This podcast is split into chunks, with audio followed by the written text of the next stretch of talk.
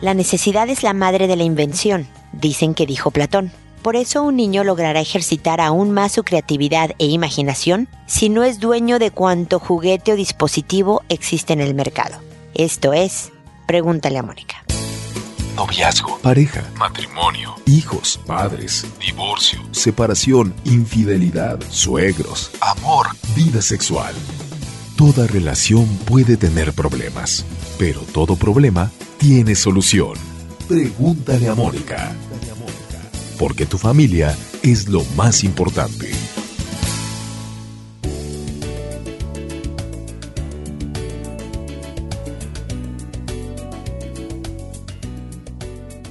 Bienvenidos amigos una vez más a Pregúntale a Mónica. Soy Mónica Bulnes de Lara, como siempre feliz de encontrarme con ustedes en este espacio en donde tratamos de sugerir ideas, estrategias, puntos importantes, información que encuentro. Trato de siempre leer lo más actual para estar al día y poderles ofrecer las herramientas para que puedan hacerse una buena vida, una vida feliz con su familia, en su trabajo, con los amigos, con ustedes mismos. Y estas ideas no solo las encuentran a través de este podcast en www.preguntaleamónica.com, sino también en Facebook, Twitter, Instagram, LinkedIn, LinkedIn, bueno, muchísimas redes sociales para que puedan seguirnos y acompañarnos y ahí también poder estar más directamente en contacto, porque de repente alguien comenta alguna imagen que yo puse y le contesto y así tenemos un pequeño diálogo que siempre me da gusto tener con todos ustedes. El día de hoy hablamos de los juguetes de los hijos. La verdad es que ahora hay cosas súper divertidas, ¿no? Y hay inventos, y hay robots, y hay una serie de modernidades que para los niños son muy entretenidos. Pero si ven la foto que puse en el episodio, ahí en mi página la podrán ver, es un niño jugando con una caja. A mí me ha tocado mudarme en mi vida familiar muchas veces, ¿no? Hemos tenido pues la fortuna de una vida de aventura y de vivir en otros países. Y es sorprendente lo que una caja de cartón vacía o incluso a medio llenar, creo que a mis hijos no les importaba, provocaba en ellos. Mis hijos se pegaban unas divertidas y a veces era un barco y a veces era un fuerte y a veces era su casa y a veces era una nave espacial y la pintaban y la recortaban y, la forraban y, o sea, realmente se vuelve una caja de cartón en toda una serie de posibilidades que pues te das cuenta nada más de cómo su imaginación, esta creatividad infantil que es maravillosa, se activa, se nutre, le hace bien. Si yo le hubiera dado el juguetito de la nave espacial o el carrito o el o esta caja hubiera dejado de ser utilizada. Y esto no quiere decir que mis hijos no tenían juguetes, por Dios, sí los tenían. Pero tratemos de no darles todo tratemos de no lograr que siempre estén entretenidos. En algún episodio ya anterior yo había hablado de lo importante de que un niño se aburra, se aburra de repente y que no venga, bueno, a veces todos vienen, ¿no? Mamá, estoy aburrido pero que no seas tú la encargada, el bufoncito contratado, ¿no? A ser entretenedora o, entretenedora en caso de los papás oficial. Por Dios, jueguen con sus hijos, hagan eso. Es importantísimo tirarte al suelo y usar la plastilina y colorear con ellos y armar rompecabezas y jugar juegos de mesa, pero que no seas el responsable, la encargada de la diversión de los hijos. Una de las cosas que yo recuerdo cuando eran pequeñitos mis hijos es que cuando llegaban y me decían es que estoy aburrido, es que voy a, quiero jugar más Nintendo, ¿no? Estos eran sobre todo los hombres. Mi niña no estaba tan en los juegos, en los videojuegos hasta la fecha. Pero bueno, el punto es que yo le decía, mira, yo creo que si solo te vas al Nintendo, tal vez se te esté atrofiando tu imaginación, hijito. Entonces, si me dices que estás aburrido y no sabes cómo divertirte, es que a lo mejor se te está atrofiando. Y la manera de desatrofiarla es dejar de jugar videojuegos, fíjate. Entonces, si no quieres que quite los videojuegos, te sugiero, hijito mío, que vayas a que se te ocurra algún juego divertido, ¿no? Para, porque entonces puedo ver que tu imaginación está sana y salva y por lo tanto cuando es hora de jugar eh, Nintendo y tienes tu tiempo determinado de juegos de videojuegos, no hay problema porque todo está bien. Entonces un poco es de, oh, oh, ok, entonces al parecer tengo que entretenerme solo un rato y a ver qué invento y, y ya cuando se ven medio obligados, es como cuando se va la luz, ¿no? La verdad es que se divierten muchísimo. Pero si inmediatamente el chiquito de dos años, de tres, de cinco, de nueve, es que estoy aburrido, mira, toma mi celular, verdaderamente estamos entorpeciendo un proceso necesarísimo para su vida personal, para su vida profesional, inclusive para desarrollar su cerebro como debe de ser desarrollado. Entonces la sencilla, pero también con sus propios obstáculos. Sugerencia del día de hoy es no le compres todo a tu hijo, no le des todo inmediatamente para que no se aburra, para quitártelo de encima, para que no tenga queja de sus ocupaciones. Provoca momentos de creatividad, de imaginación, con pocas cosas, con lo que haya, ¿no? Que se ingenie para que con esos recursos pueda ser un momento divertido. Y bueno, ese es mi comentario introductorio. Procedo a sus consultas que, como saben, respondo por orden de llegada. Estoy un poco retrasada, pero en esta semana se están publicando episodios para que verdaderamente nos pongamos al día. Pero me tardo como tres semanas, como un mes, en contestar por el número de preguntas que me llegan y que yo respondo. Por lo tanto, no me pregunten cosas con fecha es que el sábado voy a hacer esto y quiero saber si lo hago o no lo hago. Es que va a venir mi hijo del colegio al rato y necesito hablar con él, dime qué punto, ¿por qué no llego? Nada más no voy a llegar. Díganme cosas de principios filosóficos sobre educación, sobre relaciones interpersonales, comunicación y demás. Es a ver cómo acerco mi relación con mi hija. Está bajando las notas. Me hablaron del colegio hoy y me dijeron que esto y esto y esto quiero hablar con mi hijo, pero ¿cuál sería la estrategia? No voy a hablar con él hoy que llegue del colegio, pero además necesito ciertos puntos e ideas para toda una estrategia educativa. Eso ahí para eso estoy y para apoyarlos y acompañarlos en procesos y servir de desahogo también sirve esta página como desahogo cuando te encuentres agobiado y demás al escribir te ayuda a sacar lo que traes dentro y te aligera el peso. Entonces, para eso sí estamos. Y además les aviso que les cambio a todos el nombre, incluso a los personajes que me incluyen dentro de su caso. Se los cambio todo dato que pueda ser factor de identificación de tal manera que su anonimato esté garantizado. Lo que no cambio, por supuesto, es el caso en sí mismo. Todos los casos son reales, los nombres no lo son. Y empiezo el día de hoy con Guadalupe, que me dice buenas tardes.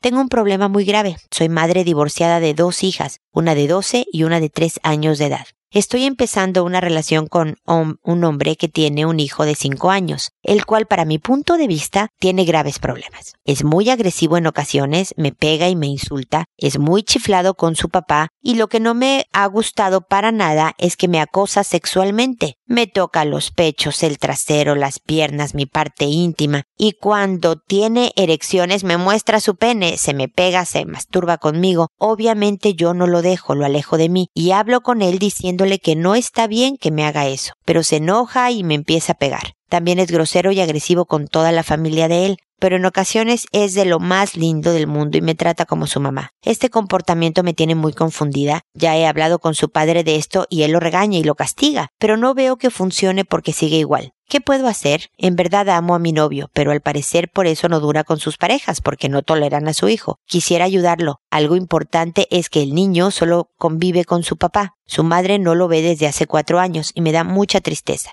Quisiera ser una figura materna para él, pero no quiero que este comportamiento ponga en peligro el bienestar físico y mental de mis hijas. Espero me puedas ayudar. Saludos. Gracias Guadalupe por tu consulta. Mira, tú, una mujer adulto, tienes a un pequeñín que te acosa, como dices tú, que te toca, te persigue, te enseña sus partes íntimas, se masturba contigo. Imagínate si intenta hacer lo que yo me imagino que no, pero podría con los años intentar algo, si no se le trata, ahorita voy a hablar de eso al respecto, con tu hija de 12 o tu hijita de 3 mujercitas que no están tan preparadas para dar un firme alto a esta situación niñas que a lo mejor van y le pegan, ¿no? Y demás, pero el impacto emocional para ellas va a ser mucho mayor.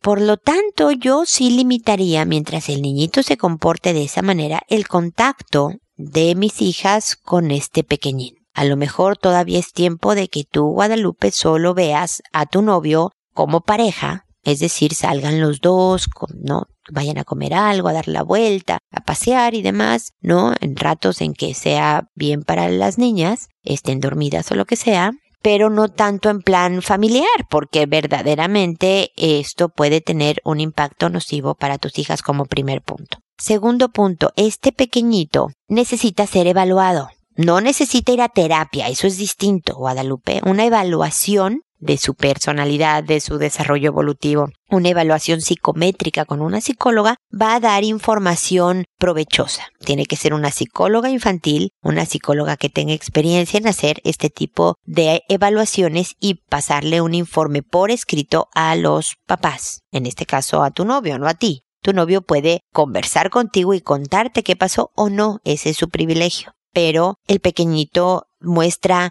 grandes índices de ansiedad. Todo esto, sexualización, eh, pegar, insultar, eh, es muchísima ansiedad. Es una señal de un niñito que está diciendo estoy en problemas, necesito ayuda. Otra idea, este pequeño necesita quemar energía. Los hombres, como puedes notar, son distintos a las mujeres y es más frecuentemente, estadísticamente hablando, que un niño sea más hiperactivo que las niñas. En general, estadísticamente hablando, repito, se dan más casos de niños hiperactivos que de niñas. Y una buena manera de quemar toda esta energía que trae dentro e incluso sea ansiedad es ir al parque, correr. Lo digo en muchos episodios. Quien me oye por años les pido una disculpa porque me repito. Pero una de las cosas que yo hacía, por ejemplo, cuando vivía en Houston, Hacía un calor infame. Eran 42 grados afuera, era un infierno. Y entonces una de las maneras por las que entonces ir al parque se volvía imposible porque verdaderamente te podía dar un golpe de calor o una deshidratación galopante. Y lo que yo hacía en esas ocasiones es que me ponía unos tenis y me llevaba a mis hijos al centro comercial, al mall, ¿no? No a comprar nada, yo no iba a ver escaparates y ver cuáles eran las ofertas del día o quitarme un par de pendientes que tenía yo por comprar. No, no, no, era perseguir niños. Entonces correteaban. Era un poco complicado porque eran tres, entonces si uno se me iba para un lado y los dos para otro, entonces sí estaba yo en problemas, pero para mí también consistía en hacer aeróbics, entonces tenía sus ventajas. Perseguir niños era mi ejercicio aeróbico y listo. Entonces, de alguna manera, todo este queme de energía ayudaba a que el niño sacara ahí ansiedad, que sacara ahí toda es esta naturalidad que consiste en tener cinco años. Este es un niño que tiene cinco años y es normal que tenga toda esta energía por quemar. Pero cuando no hay oportunidades, la va a sacar de una manera inapropiada. Y si además yo solo vivo con mi papá, mi mamá me abandonó. No, o sea, deja tú lo que haya sucedido. Mi mamá ya no está conmigo. Las sensaciones de abandono esto me provoca ansiedad y veo que la atención de mi papá está dividida entre mí y esta otra familia. Entonces empiezo a querer llamar la atención, aunque sea una atención negativa. Mira, mi papá me hace caso cuando me regaña. Entonces, si además hay oportunidades de diversión entre el papá y el hijo, también es posible que se reduzcan estos episodios. De que tengan su espacio para estar ellos dos solos. No para lavarse los dientes, hacer tarea, tender la cama. No, no, no. Vamos a divertirnos tú y yo solitos. Sin mi novia, sin sus hijas, tú y yo. Somos estos socios que vamos a estar. Y ahora sí, es con la novia, y ahora sí. Me explico. Entonces espero, Guadalupe, que una o varias o todas de estas ideas eh, las quieras aplicar en, en tu situación para ver si esto mejora. Pero sí, haces muy bien. Empezar primero en tus hijas, protégelas. Mientras esto no esté en orden, no es momento para estar conviviendo intensamente porque este pequeñito deja tú que pegue y insulte, que ya es desagradable y abusador, digamos. Sobre todo en la parte sexualizada puede ser de un impacto muy desagradable para tus pequeñas y ellas verdaderamente no tienen por qué pasar por momentos tan incómodos que tú has vivido y sabes a lo que me refiero. Entonces, bueno, espero que sigamos en contacto. Ahora es el turno de Heidi. Hola Moni, espero que te encuentres muy bien. Deseo reiterar mi agradecimiento por ser mi oasis. Hoy te necesito porque esto me está rebasando. ¿Recuerdas que dije cero quejas con tal de mantener a mi hijo en un hogar con comodidades? Pues no sé qué estoy haciendo mal, porque de momento ya no está funcionando. Al principio mi esposo dijo, oh, gracias por el cambio, pero de un momento a otro todo está regresando a como antes. Anoche compré una película que mi esposo dijo que le gustaba. Tenía descuento y la compré con dinero de unas encuestas que contesto, es decir, no costó dinero de la familia y cuando la puse él me dijo, ¿cómo? ¿La compraste? Esa es cara. Y le dije, pero te gusta, por eso lo hice para ti. Y él, pero pudiste haber esperado a que bajara el precio y ni me gusta. Es que yo cuando compro espero el mejor precio y tú no. Tú. Si te gusta, la compras. Y yo contesté, es frustrante comprar algo para ti y que me salgas con esto. Ayúdame por favor, ¿qué hago en vez de contestarle? ¿Le pido perdón por gastar dinero que en verdad no gastamos? ¿Me quedo callada? ¿Me doy la vuelta? Ah, en verdad necesito saber cómo tener paciencia porque si tengo fuerzas, le doy un patadón, jajaja. Sniff, gracias por leerme. A ver, mi querida Heidi, aquí hay dos cosas. Número uno, el, cambiar una actitud a ser positiva, constructora, cariñosa, cercana, así como tu, tu, todo tu plan de esta persona que eres, de esta pareja que piensas ser, esta esposa que piensas darle a tu marido, no significa en ningún momento, Heidi, que no va a haber discusiones, que no te va a caer mal, que el otro o tú no se van a equivocar lo que va cambiando es el reencuentro, es el regreso, el rebote de eso. No sé, suponte que antes en que ustedes discutían y todo era reclamos y todo era, eh, todo está mal. Pasaba una escena como la que me describiste y entonces nada más se suma a 40 malas escenas, ¿no? Y a malos tratos, y a distancia, y a dañar la relación. Como tú estás en todo un programa ¿no? De, de voy a cambiar esto y vamos a aprender a discutir y vamos a aprender a encontrarnos más cerquita. Entonces esto solo se vuelve un episodio pequeño. Uno en donde sabes que yo traté de hacer algo amable y él no supo apreciarlo. Y ya, y ya, no significa nada importante. Yo creo que efectivamente algo muy bueno es que le dijiste, es frustrante, yo traté de darte un detalle, yo quise hacer algo para ti y se ve que me equivoqué y se ve que tú no lo apreciaste, lo cual es muy triste, ¿no? Y se acabó, le dejas ver. Incluso si le agregas el, me hubiera encantado que me dijeras, oye, qué linda, qué padre que compraste la película, nada más que ahorita me angustia, incluso aunque haya sido comprado con cupones, ¿va? Prefiero que cuando compre algo medio caro, no lo hagas o te esperes o me comentes o algo que me dijeras de otra manera, querido esposo mío. ¿Me explico, Heidi? ¿Cuál es como la estrategia? Nuevamente estás construyendo. Y algo que me llamó la atención al empezar a leer tu correo es que tu motivación para no tener quejas, para todo este cambio de actitud y perspectiva en tu relación es para que tu hijo tenga un hogar sin discusiones, un hogar con comodidades, tenga papá y mamá en casa. No es tu marido. Cuando ponemos nuestro motivador en un hijo, que es, muy bueno a veces, por supuesto, para, porque es lo que más queremos y es a lo que le deseamos incondicionalmente lo mejor. Y no en el marido, número uno, siento que es una carga muy fuerte para el pequeñito. Esto, aunque, aunque no se lo digas nunca, por supuesto, Heidi, ¿no? Esto lo estoy haciendo por ti, ¿no? Y ahora que es, tiene poquitos años, ¿no? Un año y feriecita, que son un caramelo y son comestibles a besos y todo es muy fácil, pero cuando se ponga medio insolente a los 13, se ponga insoportable y diga, pues prefiero a mi papá y no a ti, mamá, tú por dentro vas a decir ingrato, todo esto lo he hecho por ti y mira cómo me lo agradeces por dentro. Heidi, estoy, espero que sea por dentro, obviamente, ¿no? Pero tu actitud va a reflejar esta, esta sensación de este hijo ingrato, mira cómo no me agradeció que todo, yo me quedé en esta casa por él. Y no es sano que este niño tenga este peso. Y además, tú elegiste este marido. Y es cual que tenemos que trabajar porque creo en la relación, no en el que tengamos un hogar sin discusiones para los niños o que tengamos una economía mucho más estable.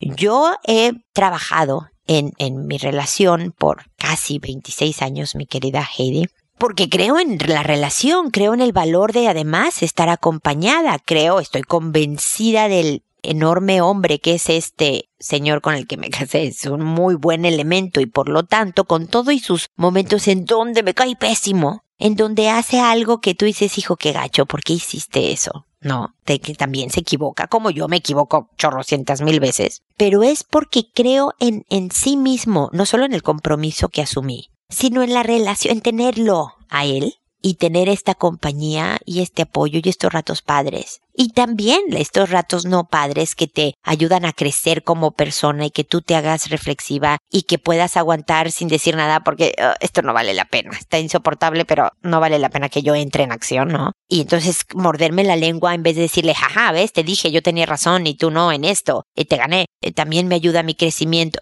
me explico, Heidi, el motivador no es mantener un hogar tranquilo para el hijo. Ojalá no lo sea. Ojalá sea la valorización del hombre con el que estás y de la relación que tienen. Y saber que el camino va a ser largo, que como estos episodios va a haber muchos, y que con esa actitud de cariño y de cercanía, también vas a acercarte a decirle no la friegues. No me lo dices bien, yo hice un detalle. Sé buena onda. No siempre te va a salir, Heidi, porque somos humanos y a veces nada más nos caen pésimo y dices, sabes que contigo eres imposible y te vas fúrica. Pero cuando te estás trabajando en este tipo de relación, la cosa se vuelve más hábito, se vuelve todo un estilo de llevarse y es más fácil, ¿ok? Así que ánimo, no des patadones, poco a poco la cosa llega a hacerse parte de ustedes de tal forma que funciona mejor con todo y sus ratos malos, ¿ok? Ánimo y fuerza, mi querida Heidi. Ahora es el turno de Ileana, que me dice no sé qué hacer. Mi niña de casi seis años se estaba bañando con su hermana, también casi de tres, y escuché que le dijo vamos a jugar. Chúpame aquí, ándale. Y corrí a ver y la de tres años no lo hacía y se reía. ¿Qué debo hacer? ¿Es normal? Por favor, responda. Sí, mira, alrededor de los cinco años hay mucha, mucho jugueteo sexual con los hijos y las hijas. No hay, hay mucho conocimiento, autodescubrimiento y demás. Así que en parte sí, definitivamente es normal tener el tema sexual muy presente, pero por el otro lado también es, es bueno hablar ya de estos temas con los hijos y además saber de dónde están obteniendo algo mejor un término, una idea, ¿no? Donde vieron algo que quieren recrear y demás no sabemos claramente eh, qué le estaba señalando tu hija, ¿no? Porque dices que oíste y corriste y tu hijita de tres no lo estaba haciendo. Entonces no sabemos qué parte era la que decía que le chupara. De todas maneras, vale la pena hablar, por ejemplo, de el respeto del cuerpo, el propio y el ajeno, que incluye el que tú no veas a nadie que no es, no sé, tu hermanita mientras se está bañando desvestido, no le pidas a nadie que se desvista para verlo. Eh, nadie te puede enseñar su cuerpo desnudo o pedirte a ti que te desvistas, bla, bla, bla, mucho menos tocarte. Toda esta conversación de autocuidado es bien importante. Y además decirle, y el otro día tú le decías a tu hermanita, ¿no? Pero que te vea tranquila y cotidiana, mi querida Ileana, ¿no? Si te ve tensa, si te ve asustada, si te ve enojada, esta niñita lo va a sentir. Estos pequeños son, tienen radares que saben perfecto nuestro estado de ánimo y se va a callar. Va a decir, oh, oh, me estoy metiendo en problemas, mejor no le cuento, ¿no? Pero el tratar de, aunque por dentro estés muerta del nervio y del susto y del enojo y de todas las emociones, por fuera trata de verte lo más tranquila para sacar la información. No, no sé, mamá, a mí se me ocurrió, no, no lo sé dónde lo vi, nadie me lo dijo, no lo enseñaron, no, nada de nada. Bueno, pues no, este tipo de sugerencias de decirle a alguien que te chupe, que te, no es apropiado. No está bien. Como si le hubieras escuchado decir a, a su hermanita, oye, ve a la tienda y roba un caramelo con la misma cosa de oí lo que le dijiste y fíjate que no es apropiado, esto no se hace, porque robar bla bla bla bla bla bla. Le das todo el contexto de robar, no le estás castigando, no le estás regañando, nada más le dices. Así que terminas con un beso, Ileana, ¿no? Y le dices, invéntate otros juegos, mi querida hijita, ¿no? Otros donde esté divertidos, donde sea adecuado, donde no sea algo que pueda hacerle daño a tu cuerpo, al de ella y a sus emociones, a su corazón, a su, ¿no? Así que hay una edad, hay un momento, hay un, para un tipo de besos, para un tipo de abrazos, para, ahora no. Así que a jugar otra cosa, ¿ok? Y un beso y te vas, Ileana. En cortito, sin grandes eh, sermones, mucho menos sin regaños y demás. Estás formando a tu hija en sexualidad y por lo tanto es importantísimo que transmitas estas ideas con la seguridad que tu hija requiere para decir, ah, mira, con mi mamá puedo hablar de estos temas. Se puede. Puedo llegar con una duda, puedo contarle lo que me hicieron o lo que yo hice, que lo va a recibir bien. Entonces, ya después, ¿no? Te encierras y acabas con tu nerviosismo, ¿no? De, de, estos temas horribles. Te relajas de alguna manera, Ileana, pero frente a los hijos que parezca que dominas el tema que con ellos tú estás ahí para resolver preguntas, para detener peligros, para lo que sea necesario, siempre viendo por su bien, ¿ok? Así que eh, escucha mis episodios. Tengo, pues imagínate, más de 860, como puedes observar. Este es el número 860 y algo. Y en ellos tengo muchísima información de educación de hijos, no solo el tema de sexualidad, sino de muchos otros temas, responsabilidad, de colaboración, respeto, bla, bla, bla relación de pareja, crecimiento personal, muchos, muchos. Si vas oyendo poco a poco en cada uno, como puedes observar, hablo de hijos, de pareja, de persona, de todos los temas. Entonces, a pesar de que el tema del episodio sea algo que no venga al caso contigo, que no te interese, a lo mejor adentro hay una pregunta que yo estoy eh, respondiendo que pudiera serte de utilidad. Así que, bueno, de todas maneras seguimos en contacto, ya lo sabes, para cualquier otra duda o comentario. Muy bien, ahora es el turno de Jacinta que nos dice, estimada Mónica, le envío saludos y mi problema es el siguiente. A mi hija menor de nueve años la he descubierto viendo pornografía en dos ocasiones. Me he dado cuenta al revisar el historial de navegación. La primera vez hablé con ella y le pregunté qué era lo que quería saber. Le expliqué que era un tema muy delicado que a las mamás nos preocupaba porque hay gente que pervierte a los niños o incluso abusa de ellos. Me dijo que había oído a su tía y yo le dije, ah, sí, mañana hablo con tu tía. Y me dijo, no, es que estamos viéndolo en naturales. Ah, sí, entonces voy a hablar con tu maestra. Entonces me dijo que solo tenía curiosidad sobre el sexo. Yo le pedí que a la próxima confiara en mí y me preguntara lo que quería saber. Esa vez fue solo entre ella y yo. La segunda ocasión me molesté con ella bastante. La, la castigué su tableta, la computadora y el celular, puesto que ya lo habíamos hablado. Le volví a preguntar que por qué o quién le había metido estas ideas en la cabeza. Le expliqué que lo que ella había visto se llama pornografía y que las personas que lo hacen les pagan por hacerlo. Ella no me explicó absolutamente nada del tema. Estoy preocupada ya que entré a cada página que ella había visitado y era contenido demasiado fuerte con actividad sexual explícita, penes y senos enormes, actividad lésbica, y no sé cómo abordar el tema. Hablé con mi esposo pero él carece de todo tacto y lejos de hablar con ella, la amenazó y le dijo que iría a hablar con la maestra. Ella se puso a llorar y no quería ir ese día al colegio. Le agradezco mucho su tiempo y espero con ansia su respuesta. A ver, mi querida Jacinta, con todas las ventajas de la tecnología, la verdad es que nos ha metido en problemas. Antes llegar a ver pornografía se requería todo un operativo, ¿no? Grupo de amiguitos se iban y organizaban a ver cómo sacaban las revistas pornográficas del casa de alguno de los que sabían que había revistas. Era verdaderamente dificultoso, había que esconderlas en el cuarto para que los papás no las descubrieran. Y ahora está a la distancia de un botón una de las razones por las que yo, ya sé que llego un poco tarde a tu vida, Jacinta, no recomiendo que los niños de nueve años tengan eh, teléfono y tablet y una serie de cosas, es precisamente porque todavía no han desarrollado el autocontrol lo suficiente como para saberse manejar bien. Más que regañar y amenazar, es mira, tu hija está entrando en la pubertad tu hija ya es puberta a los nueve años y entonces todo el switch hormonal, todo el switch biológico se enciende. Y hay unas que se tardan más años, más en la adolescencia, pero hay otras que empiezan temprano y les da curiosidad, eh, quieren investigar. Y además tú lo sabes, la pornografía, ver cosas y demás puede estimular el cuerpo de tal manera que te excitas y sientes rico. Y sentir rico siempre es divertido. Y así, con estos términos, Jacinta, hay que hablar con la pequeña de nueve. Entonces puedo entender, hija, que tú digas, ¿sabes qué? Quiero sentir rico. Y ¿sabes qué? Quiero...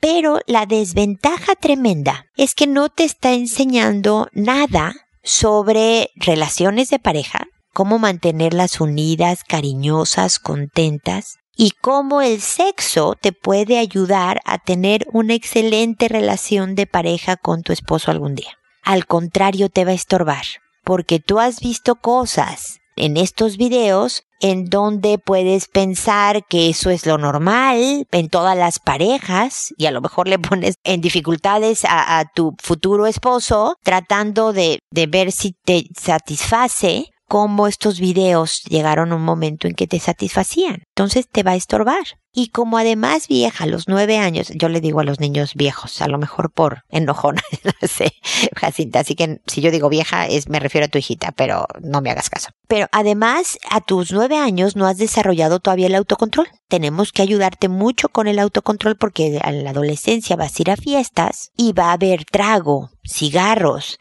niños, que te va a gustar un niñito y tú vas a querer darle un beso. Y entonces es importante autocontrolarte porque no le puedes estar dando besos a todos los que te gustan. A pesar de que se siente rico un beso. Porque si no, te vas a hacer esta reputación de esta la que le da besos a todos, pero que en realidad no está con nadie y te puedes meter en problemas para encontrar a la persona que te acompañe en tu vida. Entonces, toda, pero pueden ser diferentes pláticas, Jacinta. Es toda esta formación en diferentes momentos, en diferentes ocasiones, repetitivamente, en donde tu hija poco a poco va a ir internalizando estas cosas. El uso exclusivo del celular debería ser a los nueve años para recibir y, y tener eh, llamadas. Nada más. Hacer llamadas y recibirlas. Por eso te dimos celular para que te comunicaras con nosotros en un momento de necesidad. No tiene tu teléfono plan de internet.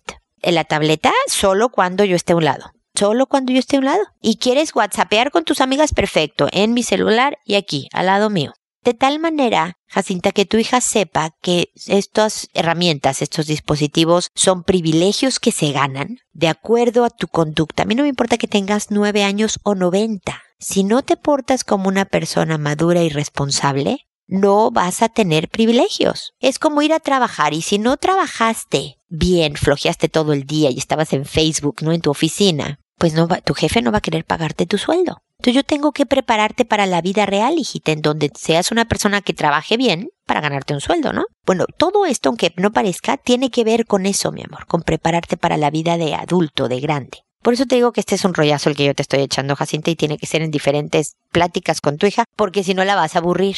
Pero es un poco toda la idea, toda la perspectiva que quiero transmitirte, por dónde van los tiros. No es regaño, al contrario, es comprensión de la etapa que está viviendo. Es empatía en cuanto a lo que ella puede estar sintiendo y la atracción que tiene la, la pornografía. Pero luego viene la formación, todo el contexto de por qué no es adecuado de por qué no es útil la pornografía para hacerte una buena vida. Pero si es regaño, es me callo, no les digo nada en lo que estoy, voy a empezar a contar mentiras y me puedo meter más a un mundo en donde nadie me va a prevenir que no vaya porque me voy a quemar.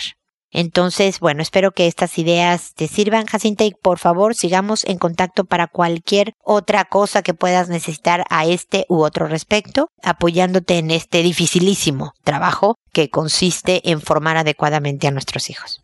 Luego está Katia que me dice, buenos días, mi consulta es esta, ojalá pueda ayudarme. Mi hijo tiene cuatro años y en su preescolar me informaron que tocó a una niña en sus genitales. La verdad yo lo defendí, ya que es un niño muy tímido. Él reconoció hacerlo, la verdad me dio pena y ofrecí disculpas, pero la profesora me dijo que checara quién se lo hace a él y que lo hizo con alevosía. Siento que a esta edad no lo hacen más que por juego y me preocupa ya que no quiere ir a la escuela porque dice que la maestra lo regaña. ¿Qué hago? Sí, bueno, hay, hay maestras que son extraordinarias y un ejemplo y debería toda la sociedad estar agradecida y otras que verdaderamente son malos elementos. No sé si esta maestra de tu hijo es un mal elemento, pero si le está regañando todo el tiempo, no está haciendo un trabajo bueno para que el niño siente el colegio como algo divertido, bueno, positivo en su vida. Pero en fin, no vamos a poder cambiar la maestra, Katia, así que vamos a ver qué hacemos con tu hijo. Efectivamente, el niñito pudo haberlo hecho totalmente a propósito, sin ningún tipo de perversión sexual. Muchas veces los papás le damos más una connotación sexualizada que los niños. Ahora, es lo mismo que si tu hijo hubiera mordido para obtener un juguete. Puede ser, no sé, normal para su edad haberlo hecho, pero no lo hace adecuado. Los papás estamos para ayudarle a los hijos a encontrar la adecuada manera de ir por el mundo de tal forma que tengan una vida feliz. Entonces, hijito, ya viste que este tipo de juegos te meten problemas. Tú no tocas. Estas son partes íntimas de las personas. Íntimo quiere decir que solo de ellos. Nadie, nadie más. Tus partes íntimas, tus genitales y demás son solo tuyos. Que hay veces que cuando vamos al doctor te tiene que revisar, bueno, pues claro, porque son partes del cuerpo que tenemos que ver que funcionen bien. Oye, que cuando yo te baño, las toco, claro, soy tu mamá y hay que te estoy procurando tu limpieza. Pero es porque estoy haciendo una función clara, no son juegos. Entonces, nuevamente le das contexto de por qué ese tipo de juegos no se hace. ¿No? No está adecuado, pero no lo estás castigando, no lo estás regañando. Me da gusto que en, el colegio tú hayas tenido una actitud de espérense, no es para tanto, ¿no? Pero al mismo tiempo entiendes la molestia de la mamá de la niñita a la que la tocaron y entonces te disculpas. Yo creo que lo manejaste muy bien, Katia. Pero ahora luego hablen de la maestra. En otro tema, en otro momento, en otro día, dile, mira, este año vas a tener una, una maestra que, que regañona y va a haber años escolares en donde las maestras sean lindísimas, muy buenas y positivas, y otras donde no lo sean tanto. Y nada más hay que aguantar, porque así es en la vida. Yo hay veces, no sé, háblales de cuando tú convives con gente que es más complicada, ya sea en tu trabajo o en tu vida cotidiana, Katia, ¿no? Que me toca alguien enojón y hay otras veces que te toca alguien que no lo es. Y es un gusto y es un buen año escolar. Yo me acuerdo cuando una profesora era linda, uy, era yo muy feliz ese año. Y luego me tocaron también maestras que no eran tan lindas, hijito. Entonces le estás enseñando un poco que esto es parte de la vida, que hay que ser fuerte, que no hay que aceptar faltas de respeto nunca, ni siquiera de profesores y maestros, que si hay una falta de respeto, tiene que avisar a ti y al colegio. Pero que hay gente que es regañona o que es enojona o que, y que nada más hay que aguantar porque si le dices no, no vayas o cambiemos de colegio al niño porque tiene esta profesora, al rato se va a encontrar otra. Y nuevamente lo que quieres es de ir formando su carácter, ¿no? Para esta vida real, esta vida futura, adulto y demás. Así que ánimo, mi querida Katia, lo manejaste bien y tu hijo va a estar perfectamente, vas a ver. Espero que sigamos en contacto y espero también, amigos, que nos volvamos a encontrar en un episodio más de Pregúntale a Mónica porque ya sabes, tu familia es lo más importante. Hasta pronto.